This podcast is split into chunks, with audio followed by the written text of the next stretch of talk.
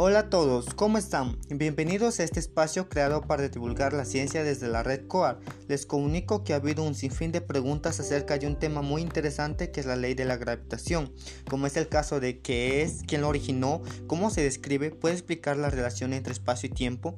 No obstante, la que más me llamó la atención fue qué aspectos de nuestro planeta y universo podemos entender con esta ley. Es por eso que hoy intentaré dar respuesta a esta interrogante. Durante mi búsqueda de información para este tema he encontrado muchos aspectos interesantes para responder esta pregunta. Es por ello que ahora les haré conocer algunos de mis saberes.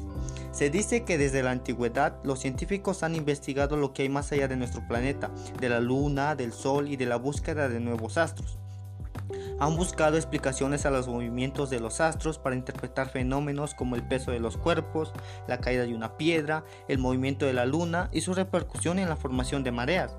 Han enviado al espacio satélites artificiales para conocer otros ámbitos del espacio exterior y para otros fines como facilitar las comunicaciones, hacer predicciones meteorológicas, conocer las posiciones de un objeto y entre otras muchas más. Vamos a empezar con el descubrimiento en el siglo XX de nuevas galaxias que apoyó la teoría del Big Bang sobre el origen del universo. Este descubrimiento dio paso al origen de la ley de Kepler, que es la que determina que los planetas giran alrededor del Sol describiendo una órbita con forma de elipse. El Sol se ubica en uno de los focos de la elipse. El enunciado de la primera ley de Kepler eh, está correcto, pero amigos, conozcamos la realidad las leyes de Kepler permitieron conocer el movimiento de los planetas, pero no explicaron el porqué de este movimiento. La historia nos cuenta que a Newton se le ocurrió el razonamiento observando la caída de una manzana, el movimiento de la manzana debido a la fuerza de atracción gravitatoria que ejerce la Tierra sobre la manzana.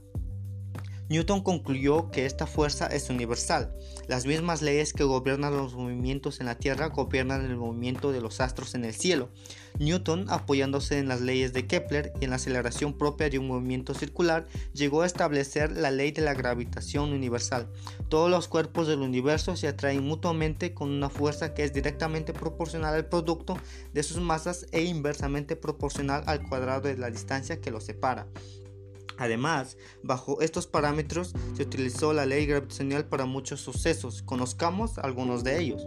Por ejemplo, la caída libre, que es el movimiento que se debe únicamente a la influencia de la gravedad.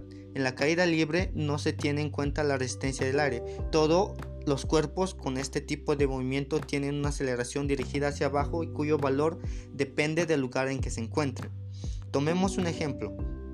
Si es que se encuentra fuera del planeta una pluma y una piedra, van a caer en el mismo tiempo. Mientras que si se encuentran dentro del planeta es naturalmente obvio que la piedra demore menos tiempo en caer. Esto se explica de acuerdo que todos los cuerpos con este tipo de movimiento, prescindiendo de la resistencia del aire, tienen una aceleración dirigida hacia abajo cuyo valor depende del lugar en donde se encuentran, tal como se mencionó anteriormente. En la Tierra, este valor de gravedad es aproximadamente 9,8 metros segundos a la menos 2, es decir, que los cuerpos dejados en caída libre aumentan su velocidad en 9,8 metros por segundo. Si la caída se produce en el aire, existe una resistencia que depende de la forma del cuerpo y de la densidad del aire. Volvamos al tema y veamos otro ejemplo que son los ciclos de las mareas. En este caso, conozcamos la explicación del más conocido Isaac Newton. Newton explicó que las mareas son el resultado de la atracción gravitatoria que la Luna y el Sol ejercen sobre la Tierra. La Tierra da una vuelta completa alrededor de sí misma cada 24 horas. Esto hace que tengamos dos mareas altas y dos bajas.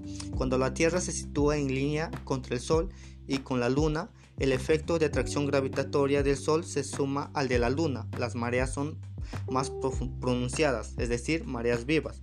Cuando el Sol se coloca de tal manera que la línea Sol-Tierra es perpendicular a la línea Tierra-Luna, se compensa parcialmente el efecto atractivo del Sol al de la Luna, es decir, mareas muertas.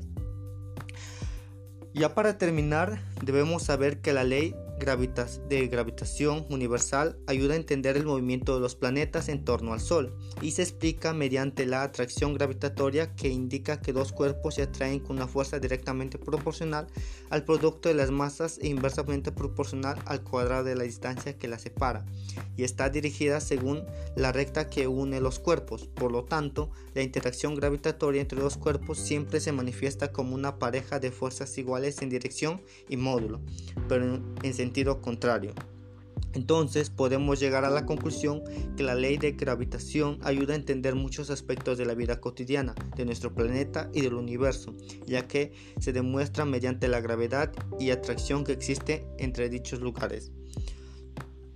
Además, Conocer cómo funciona y en dónde se muestra la ley de la gravitación es muy importante para nuestra clase de física, para saberes propios de la razón por la que giramos en torno al Sol y tenemos un, un sistema planetario solar y una galaxia.